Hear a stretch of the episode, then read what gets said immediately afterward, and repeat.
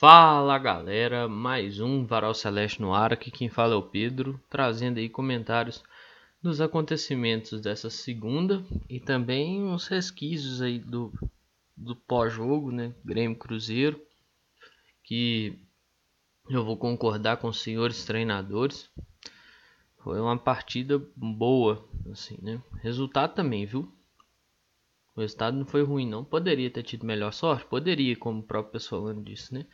Mas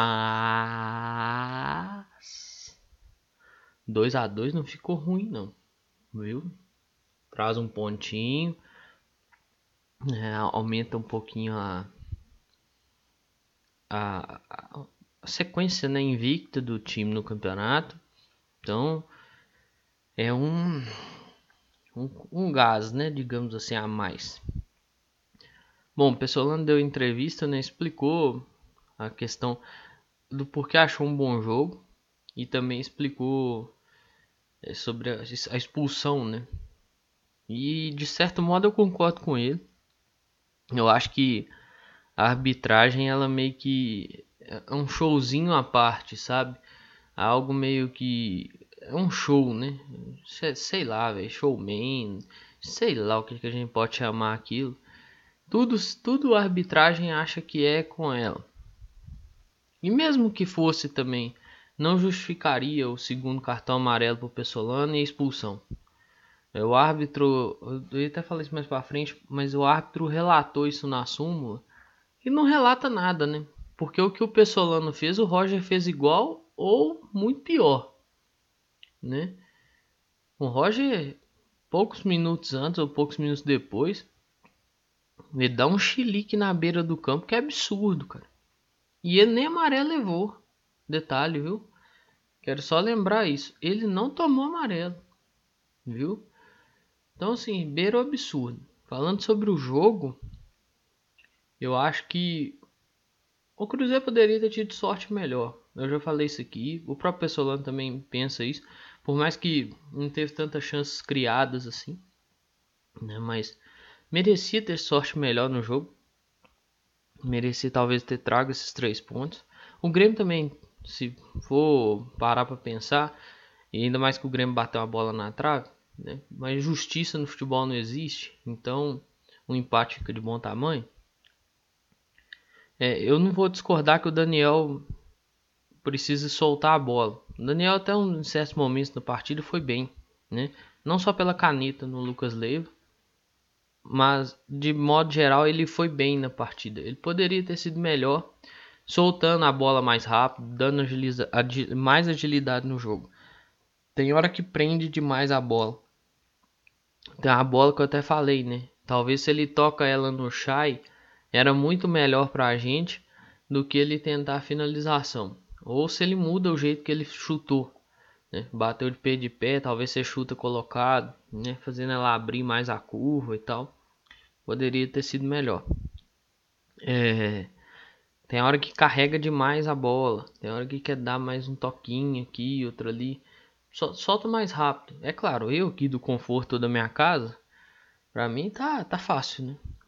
Mas nessa aí foi até elogiado pelo o Lucas, o Lucas Leiva, né? É, na publicação no Instagram e tal, é essa interação entre os jogadores é, é sadia, né? Aquela coisa que aconteceu fora do campo lá na, na arquibancada lá não é não, mas a interação entre os atletas de uma forma respeitosa é, é, é bacana e tudo mais. É... Luvanor fez o gol, mas depois não conseguiu ser tão ativo assim. É igual eu falei também do, do Wesley Gasolino. Não teve tanto espaço, sabe? É, até pela proposição do Roger Machado dentro da partida, é, é natural isso acontecer. Né? Quando você pega um time que tá é, que dá um certo espaço, que, que vem para cima, que se abre um pouquinho, é natural você pegar aí, por exemplo, um corredor, né? O, o Grêmio não fez isso. O, o Nicolas, lateral esquerdo, parou de passar praticamente. Não, não deu esse espaço. Não estou falando que o Wesley Gasolina entrou mal. Só acho que não entrou com espaço e com a liberdade para jogar igual ele entrou, por exemplo, contra a Chapecoense. Machado e Neto Moura são dois caras. Machado eu acho que não tem tanto time titular. Já dei essa opinião, vou opinar de novo. Pode entrar ao longo do jogo e tal, mas titular para mim é demais. Neto Moura, aí vale pro Oliveira também, tem que estar mais atento. De fato ajudaram nos gols.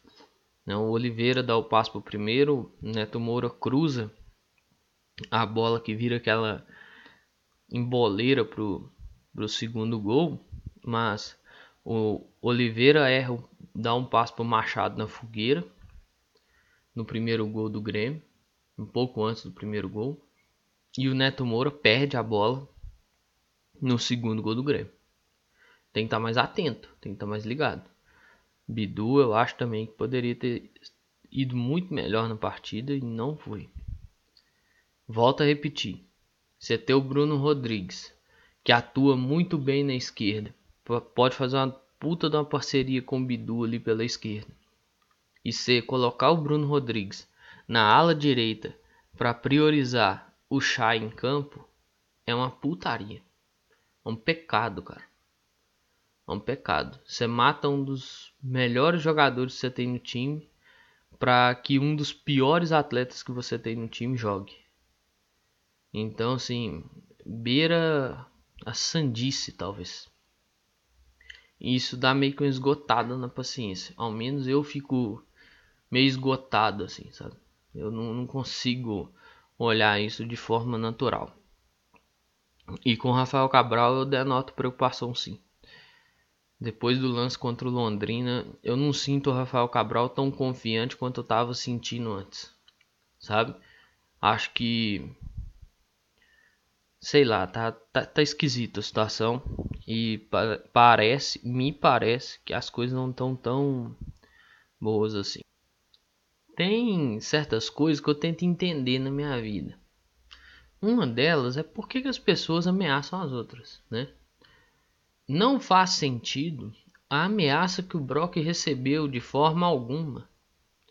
Não faria sentido se ganhasse, não faria sentido se perdesse, não faz sentido como foi o resultado do jogo, não faz sentido em condição de temperatura e pressão nenhuma não é algo normal, não é algo natural.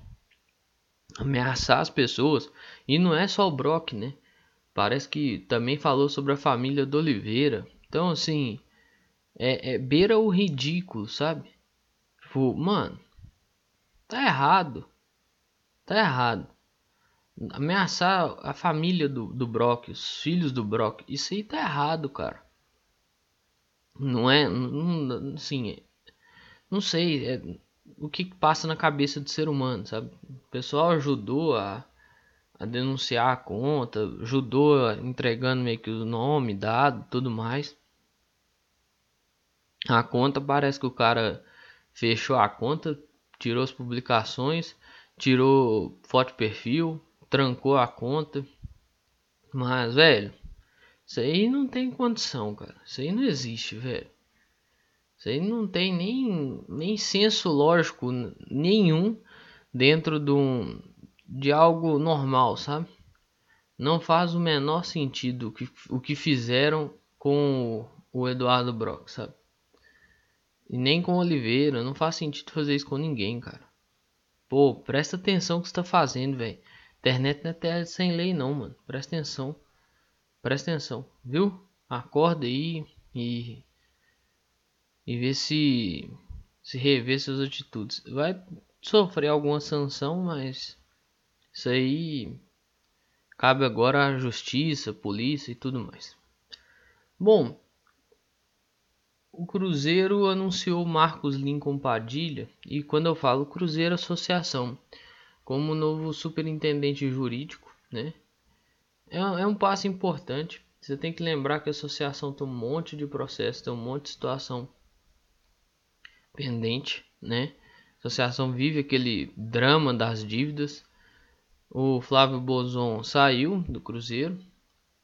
Bonson saiu do Cruzeiro e, e assim deixa essa lacuna. Então anuncia-se o Marcos Lincoln Padilha, que já atua em alguns processos a favor do Cruzeiro. Então, é tentar dar sequência ao trabalho que foi feito, né? É algo necessário e importante para a associação, sabe? Então, claro, ah, Pedro, você quer associação de volta? Não, não quero não. Só que eu acho que tem que ter alguém lá que tenha um certo que de bom trabalho para conseguir auxiliar também nessas questões, nessas pendências processuais, beleza? Ah, vamos lá. O Cruzeiro tem sua chance de acesso aí muito próximo, né, de 100%. Eu acho isso interessante. Eu acho essa questão numérica interessante, né? É, mas eu acho que para confirmar isso tem que jogar. Tem que jogar. É, nós vamos virando para uma fase do campeonato que as coisas vão se afunilando, né? Já vamos para a 26 rodada, se eu não me engano, começa nessa terça-feira com Sport Chapecoense. Eu vou até conferir aqui antes de concluir o um assunto sobre isso. É, Sport Chapecoense abrem a 26 rodada porque assim, claro, eu vou falar muito mais disso ali no episódio que sai na sexta-feira, que é o episódio que eu comento as notícias né, da quinta e também o pré-jogo contra o Náutico. Mas eu acho muito complexo você enfrentar o último colocado na 26 rodada. Ah, Pedro, poderia ser pior, poderia ser mais para frente, concordo. Agora eu acho que é vira meio que uma fase crítica do campeonato. Assim. Tem 12 rodadas, vai restar. Restam 13 jogos, né? Ao fim disso vai, vão restar 12 partidas. E é aquela, vira desespero, né? Vira desespero total pro, pro time que tá na zona de rebaixamento. Cruzeiro de fato enfrentou já um último colocado, mas isso foi na 16 rodada. Você enfrentar um, um último colocado na 16 rodada é uma coisa, na 26 é outra, na 32 é outra. É, são coisas totalmente diferentes. O vigésimo na 16 rodada, ele meio que conta com aquela derrota. Ainda mais se o time que ele vai pegar é mais forte, ou tá na melhor fase, ou tá dentro de seus domínios. Então ele meio que conta com aquela derrota e ele tem 23, 22 jogos ali para recuperar, né? Ao fim daquela rodada ele vai ter 22 partidas ainda para se recuperar. O último colocado, na 26ª rodada, ele ainda tem 13 jogos restantes. Mas às vezes ele precisa ganhar 8 desses 13. É, às vezes ele precisa de um fiozinho de esperança.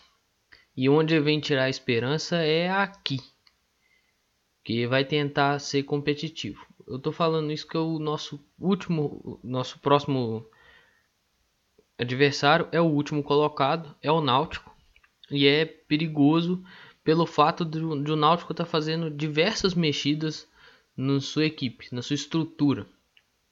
Trocou pessoal que coordena o futebol, trocou treinador. Ah, treinador dado Cavalcante. O Dado Cavalcante esteve aqui com o Vila Nova e perdeu para o Cruzeiro. De fato, concordo. Só que eu acho que as peças que o Dado Cavalcante tem na mão agora são melhores do que ele tem, tinha no Vila. Tem lembrar, Jean Carlos, Souza que passou aqui no Cruzeiro. Ah, o Souza não está com ritmo, mas bate bem a bola parada. Né? E tem outros atletas. Então assim, Jobson, por exemplo, Vitor Ferraz, né? Aí você tem uma defesa ali que às vezes é, não é tão, não é tão estável, mas tem um, um encaixe. Então tem que estar atento. Tem o Chiesa lá na frente que pode não viver uma grande fase, mas sabe fazer gol. Então tem que estar muito atento quanto a isso. Então assim, vira algo é, a se observar. Então está no caminho do Cruzeiro. Cruzeiro que aumentar a chance de acesso dele, tem que ganhar, tem que jogar como se fosse de fato uma final. Tem que jogar da forma que o Paulo Pessolano fala.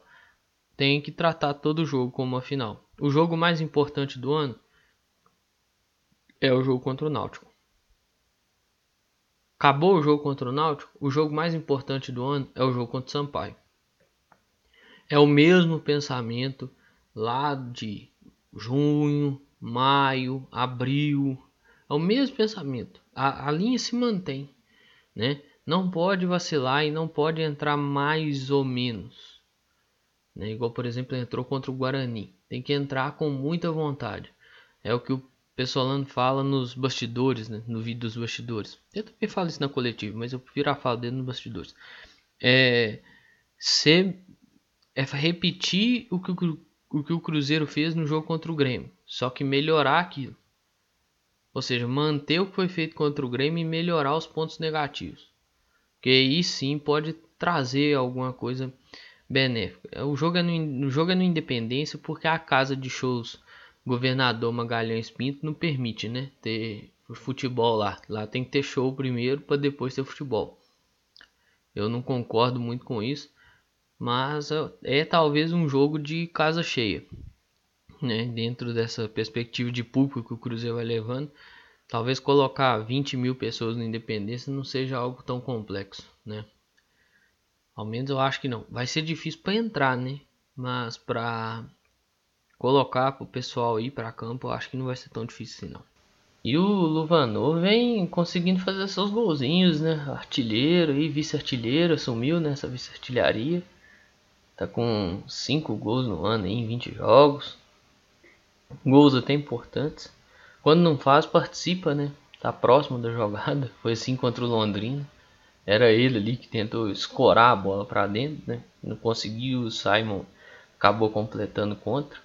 Então é importante, importante fazer esses golzinhos, tá perto ali, tá participando, né? Que continue. Podia aproveitar mais as coisas, podia, podia fazer mais, podia, mas eu ainda acho que que já está ajudando bastante. Já é um bom passo, já é um bom princípio.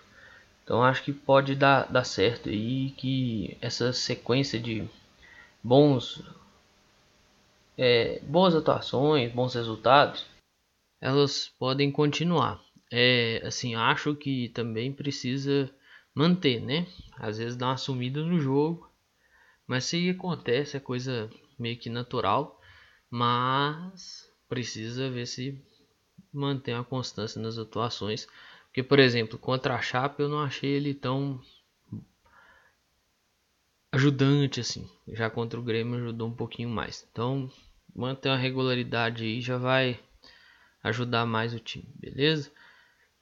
E para finalizar, o Ronaldo elegeu aí Cruzeiro e Grêmio melhor partida da Série B, né? Até agora foi de fato, sim, uma das melhores partidas, talvez mais aberta até.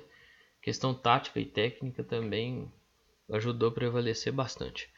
Foi um bom jogo, foi um jogo interessante de, de assistir. Para quem torcia para algum dos lados, né? E para quem era meio que tipo neutro nessa disputa, tipo torcedor do eu não tô querendo pegar times ali que estão perto do Cruzeiro Bahia e Vasco, por exemplo, mas é torcedor, por exemplo, do CRB, sei lá. Sabe? É, torcedores da Chape, torcedores do CSA, do até mesmo de times de primeira divisão, como Time, às vezes, torcedores de times que não estavam jogando naquele momento fraco, tipo torcedores do Fluminense, torcedores do Curitiba, talvez não assistiram, alguns assistiram Flamengo e Palmeiras, mas talvez outros não assistiram Palmeiras e Flamengo no caso, né? E optaram por ver Cruzeiro e Grêmio e foram brindados aí com um bom jogo, né? Cada um, cada treinador dentro do seu estilo, né? Mas com um jogo que de fato deu satisfação. Beleza? Bom, eu acho que tudo que eu tinha para falar sobre o Cruzeiro eu falei né, nesse episódio. Tem aqueles dois recadinhos básicos: utilização de máscara tampando nariz e boca e vacina no braço. Esses dois fazem parte de um conjunto necessário de proteção. No mais é isso aí, pessoal. Um grande abraço a todos e todos. Eu espero que vocês fiquem bem. Se cuidem. Cuidem de vocês e cuidem de seus próximos. Valeu!